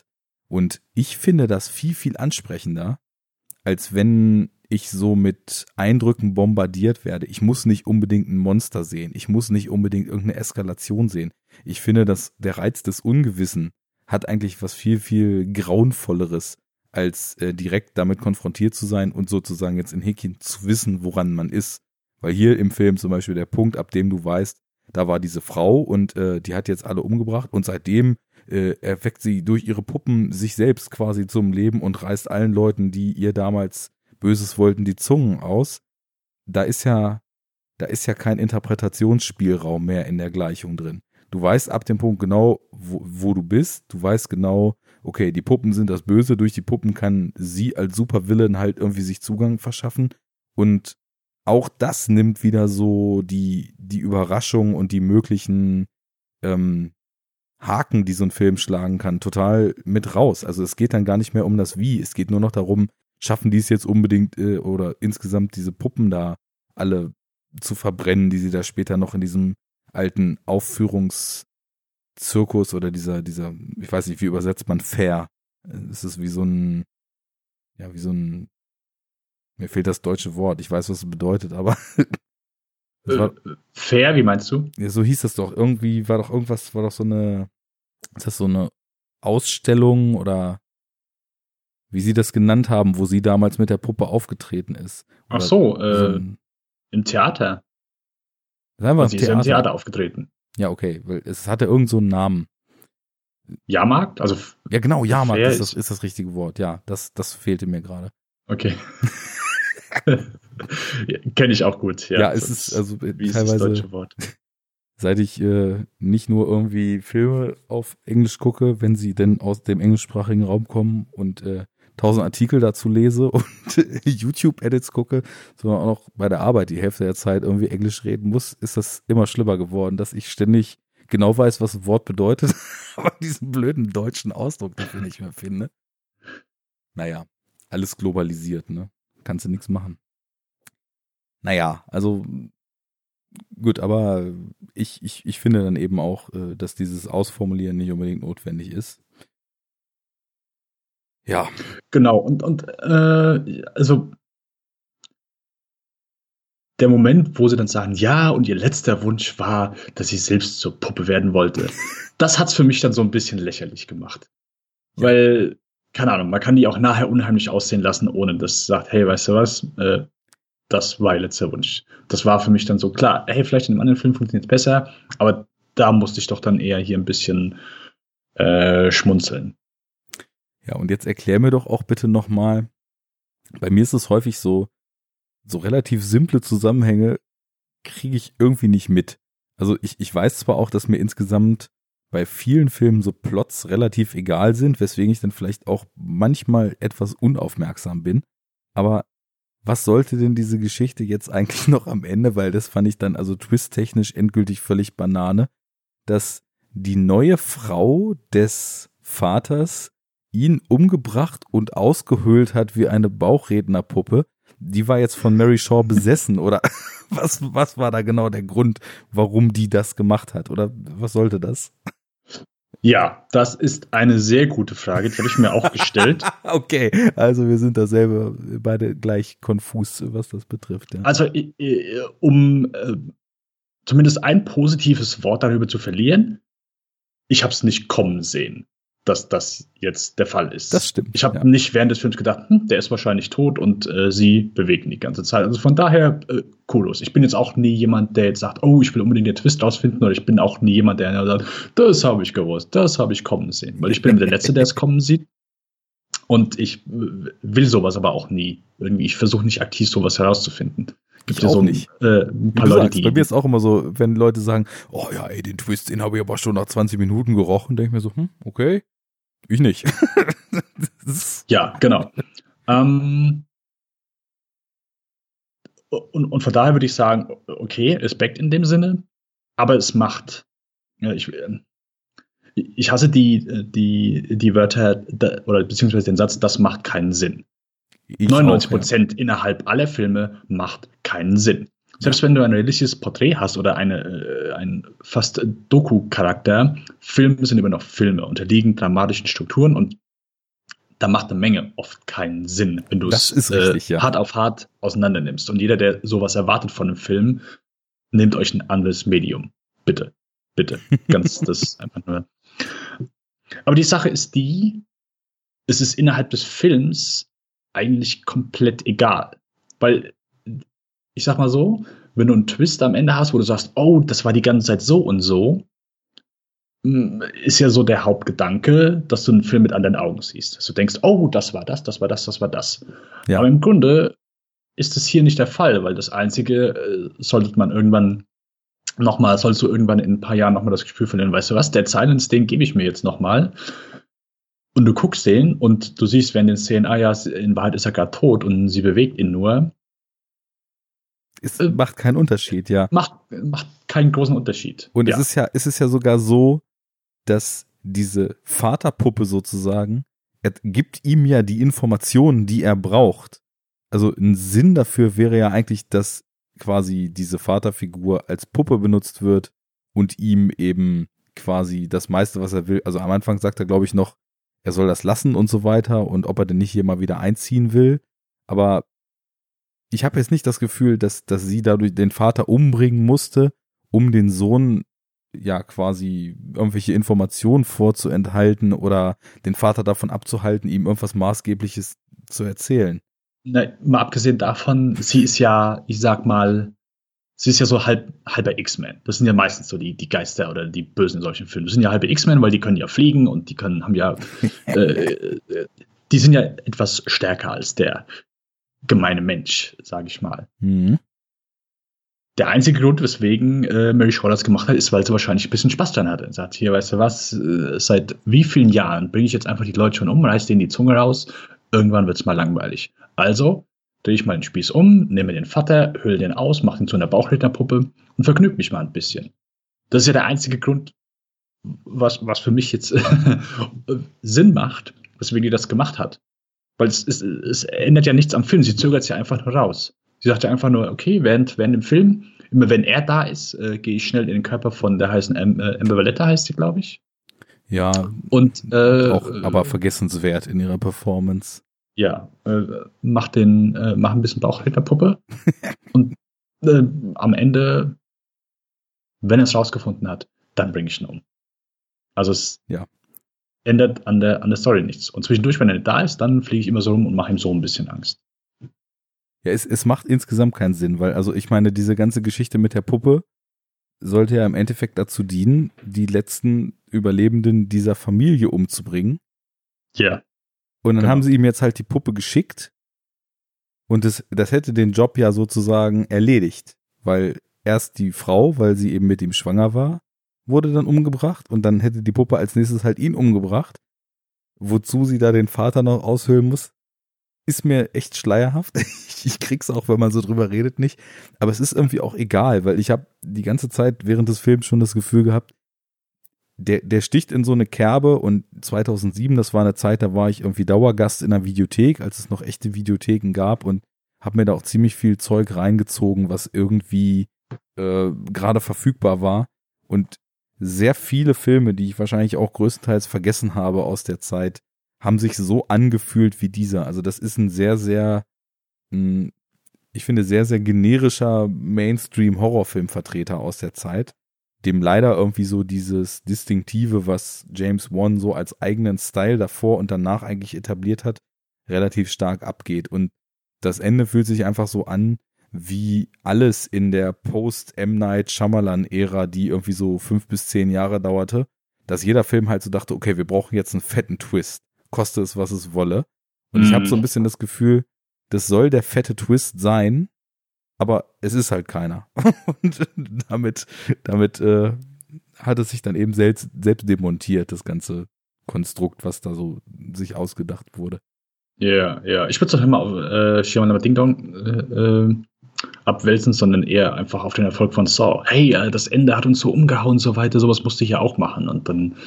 Kann auch sein, ja. Okay, und dass dann, ja, sowas dabei umgekommen ist. Ja, wobei ich hatte so, also eben das Gefühl, dass das schon wirklich ähm, noch Ende des Jahrzehnts davor und dann Anfang der Nullerjahre, das schon durch Unbreakable und Sixth äh, Sense extrem stark getriggert wurde. Und als, als Saw dann kam, war der eigentlich schon einer der Filme, wo es schon eigentlich fast normal war, dass es so einen krassen Twist gab. Aber Saw hat es halt sehr, sehr gut gemacht im Vergleich zu vielen Vertretern, von denen wir wahrscheinlich auch einen Großteil vergessen haben. Vielleicht also ich glaube, wenn wir es ganz genau nehmen, dann hat es wahrscheinlich in den 90ern mit äh, David Fincher-Filmen angefangen. The Game, 7, Fight Club. Stimmt. Alle, alle drei vor äh, Six Sense rausgekommen. Stimmt. Bei Fight Club bin ich mir jetzt sicher, beide waren 99. Ja, das, das muss so zeitgleich ungefähr gewesen sein, aber da hast du schon recht. Ähm, Gerade so, ich meine, bei, bei sieben war es ja auch so, dass, dass die Art des Twists da eben noch bis ins Letzte beherrscht wurde, weil man ja damals im Marketing sogar den Schauspieler, der den Twist darstellte, sozusagen verheimlicht hat. Und das, was ja. dann noch äh, passiert, eben auch überhaupt noch nicht nach außen gedrungen war. Das muss man sich mal vorstellen, dass es so eine Zeit gab, wo sowas einfach, ich will nicht sagen ohne Probleme, aber dass sowas möglich gewesen ist. Also äh, ich vermisse das auch irgendwie. Also ich halte mich sowieso mittlerweile aus dem was so an Filmen auf uns zukommt, fast komplett raus, weil einfach, also den Peak der Unerträglichkeit hatte das Ganze zwar für mich so in der Zeit, als Dark Knight Rises etc. rauskam, erreicht. Ähm, also wo du wirklich im Vorfeld in einer Frequenz zugebombt wurdest, die einfach nicht mehr aushaltbar war. Und da habe ich so ein bisschen beschlossen, ich befasse mich mit dem Film, wenn er da ist und alles andere ist mir vorher egal. Und ähm, dann auch entsprechend so meine Quellen ausgedünnt.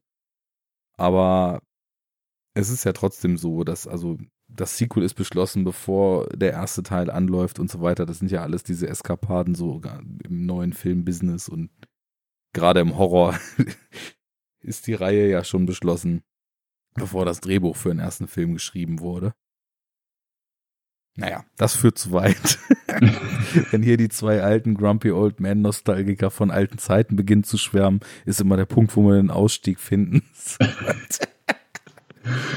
no offense. Ja, äh, nein, alles, alles gut, alles gut. Ich, äh, ich, noch komme ich mit meinem Alter sehr gut klar. Noch, noch. Steht noch ich eine 2 vorne? Nur, was? meinst du? Steht noch eine 2 vorne? Äh, nicht ganz. Okay. Nicht du siehst ganz. so jung und frisch aus. Das wird mir oft gesagt. Das, äh, das tue ich dann auch immer schön aufnehmen und das spiele ich mir dann abends als äh, Nachricht vor in Dauerschleife, während ich Siehste. mich in. Jetzt haben wir es einmal sogar öffentlich für die Allgemeinheit festgehalten, die sich ja alle jetzt nur denken, könnte ich Ihnen beim Podcasten zugucken? Das wäre was. Vielleicht sollten wir doch einen YouTube-Channel machen. Äh, ja, wir haben mal bei uns nachgedacht, diese Google Hangouts zu machen, ob das Sinn macht, aber keine Ahnung. Keine Ahnung, ob das so, weil das wären auch wieder YouTube und äh, keine Ahnung. Aber ja, wir, wir können es ja, solange es keiner sieht, können wir einfach sagen, dass wir äh, alle so aussehen wie äh, Brad Pitt mit 50. Das wäre schon was, ja. Das oder Keanu Reeves mit äh, über 50. Also Ihr könnt die Fantasie spielen lassen, liebe Hörer.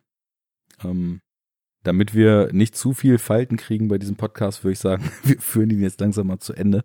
Was mir eben auch noch aufgefallen ist, so als allerletzten Punkt von meiner Seite, was der Qualität eben neben dem etwas durchwürfelten Stil, der sich nicht so richtig zwischen Hektik und Lautstärke, weil das Finale, was ich jetzt auch nicht komplett misslungen fand, aber auch nicht so toll, ja auch dann relativ laut und wild wird und irgendwann die Explosionen auch noch nachgeliefert wurden. Ähm, neben diesem Stil und diesen stilistischen Wechseln und dem doch etwas seltsam zusammengeschusterten Plot, in dem äh, ja vor sich hin ermittelt wird und wie du schon sagtest, irgendwann wird das Ding zum Krimi und dann wird es meiner Meinung nach auch ziemlich uninteressant. Das war so der Punkt, wo ich einen ziemlichen Bruch jetzt in dem Film gemerkt habe.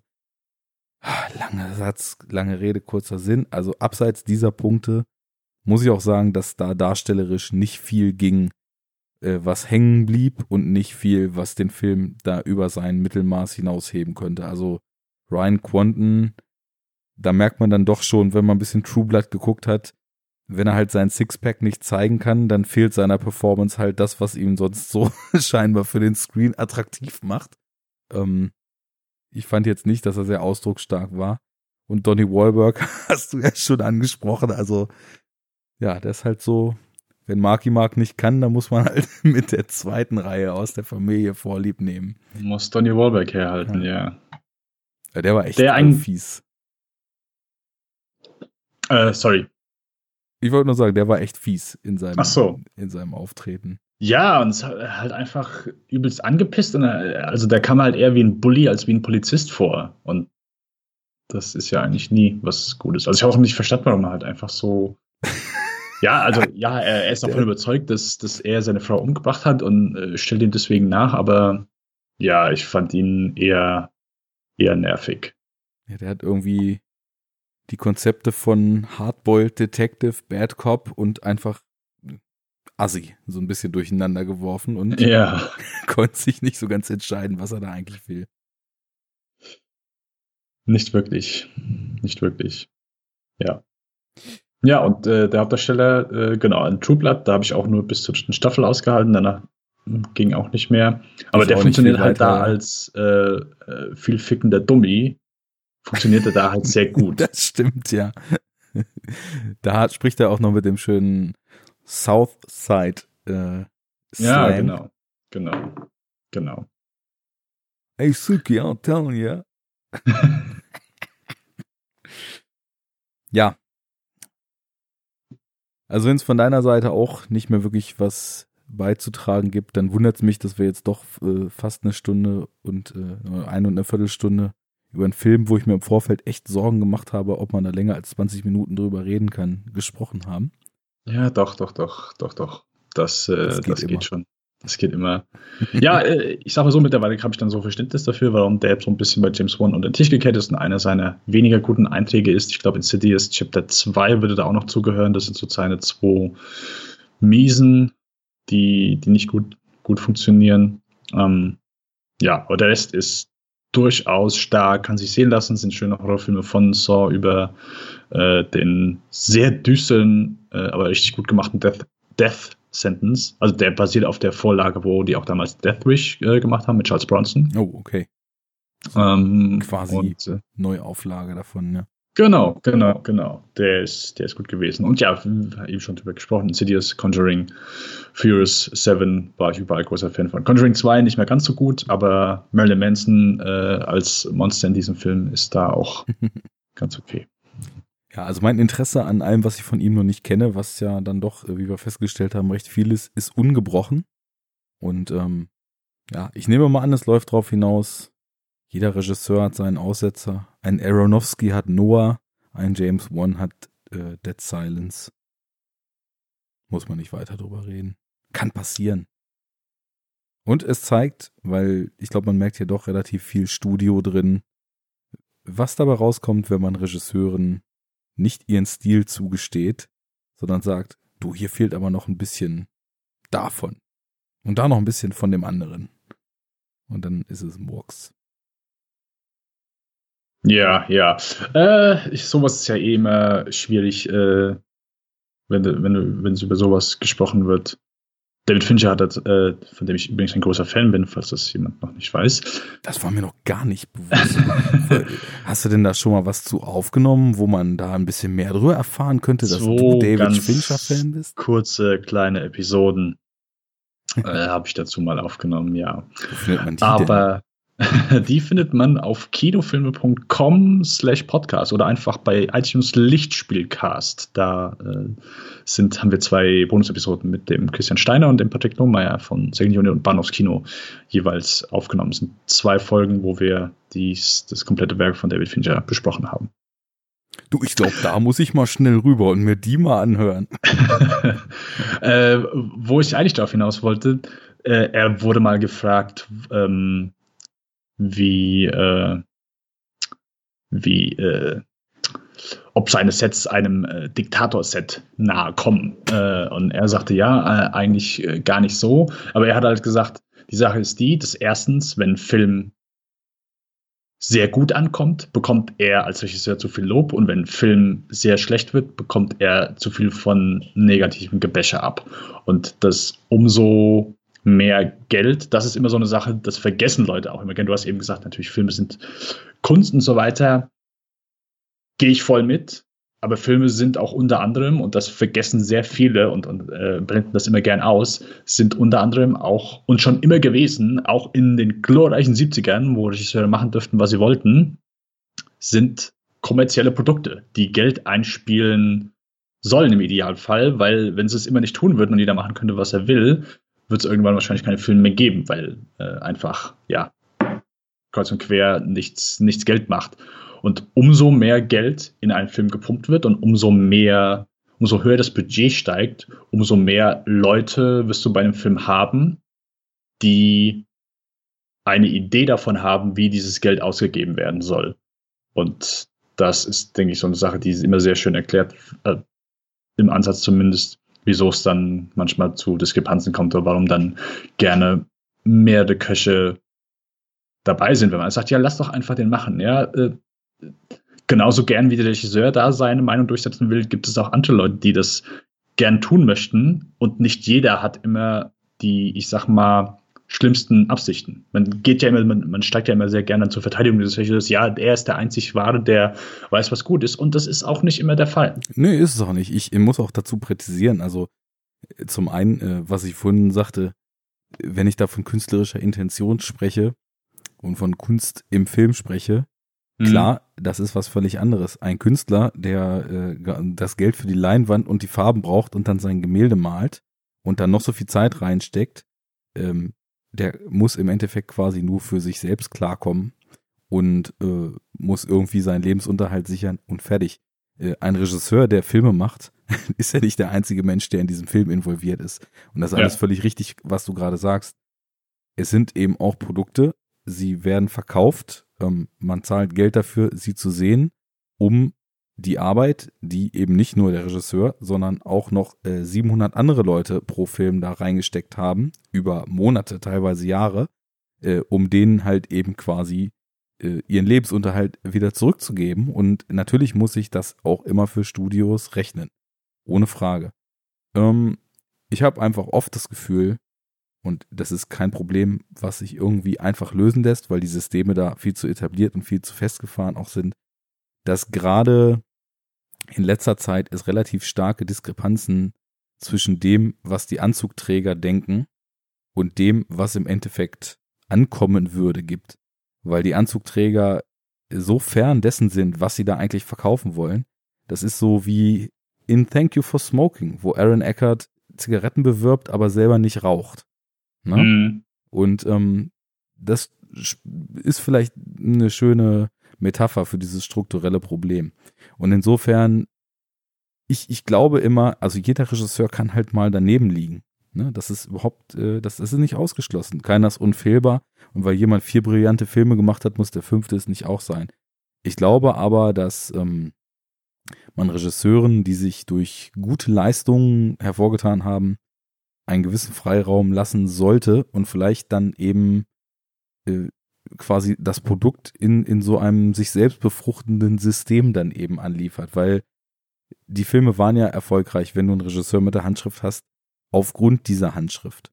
Und ähm, insofern glaube ich, dem Regisseur die Handschrift zuzugestehen, ist etwas, was zumindest schon mal ein Großteil der Leute, die sie vorher mochten, eben auch dann zusagen wird. Aber wie gesagt, ich, da gibt es keine allgemeingültige Lösung für.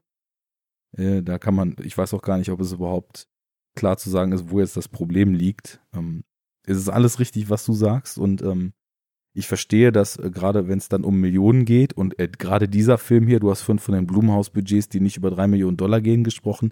Dieser hier hat ja 20 gekostet, mhm. was natürlich dann auch gerade auf dem Horrorsektor schon wieder gar kein Pappenstiel ist. Und ähm, je mehr Geld im Spiel ist, wir sehen es jetzt gerade bei den Blockbustern, die ja mittlerweile irgendwie im, dreistelligen Bereich äh, bei, bei teilweise an der 250 Millionen Marke kratzen, ähm, je mehr Leute werden kribbelig. Und je mehr Leute sind der Meinung, man muss das jetzt aber auch wirklich mit dreifach doppeltem Boden absichern, dass dieses Geld auch wieder reinkommt. Äh, ich meine, wir nehmen das hier, falls irgendjemand in zehn Jahren, wenn die Welt nur noch in Schutt und Asche liegt, irgendwie den Server findet und sich äh, diese Episode mal anhört. Wir nehmen das hier im, im Sommer der Blockbuster-Flops auf also sichere Banken wie Transformers 5 äh, und hast du nicht gesehen, wie Spider-Man Reboot Nummer 26 in zweieinhalb Jahren sind, sind halt total den Bach runtergegangen für die äh, Verhältnisse, in denen heutzutage Blockbuster performen müssen.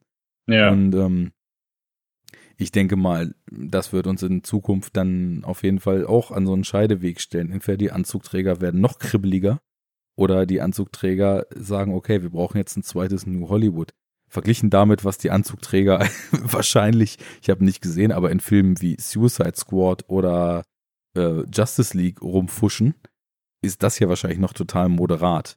Aber mm. nichtsdestotrotz, ähm, ich habe das Gefühl, das, was ich als James Wan's Stil darstellen oder, oder wahrnehmen würde und so wie er sich dargestellt hat vorher, war einfach davor und danach ausgeprägter. Und ähm, das ist für mich, glaube ich, einer der Gründe, neben dem relativ sinnbefreiten Skript etc. und dem doch insgesamt echt äh, generischen Ansatz, dass das ganze Ding hier für mich nicht so richtig funktioniert hat. Ja. Monolog vorbei. ja, gehe ich, äh, will ich gar nicht mehr so viel zu sagen, sonst äh, geht es wahrscheinlich wieder zurück aus. hinaus. Aber es denke ich, äh, denke ich, eine Menge, eine Menge Wahres dran. Gut, dann haben wir jetzt lange auf den Punkt hingesteuert, dass wir sagen, liebe Hörer, wenn ihr was von James Wan sehen wollt, greift zu einem anderen Film. Äh, wenn ihr James Wan dann irgendwann richtig liebt, dann holt den vielleicht nochmal nach. Aber ich denke mal, da kann man guter Dinge erstmal Insidious, Saw, Conjuring, äh, Death Sentence etc. gucken. Ich habe mich gefreut, dass du da warst. Ähm, schön mal wieder zu quatschen. Ja, ebenfalls. Und ansonsten allen ein möglichst äh, von packender Spannung und unangenehmem Gefühl in der Bauchgegend durchzogenen Horror-Oktober. Von mir das Gleiche. Baut einen Kürbis. genau. Setzt ihn auf und wenn ihr richtig funky seid, dann kommt noch ein Bettlaken oben drüber. Auf Wiedersehen. Ciao.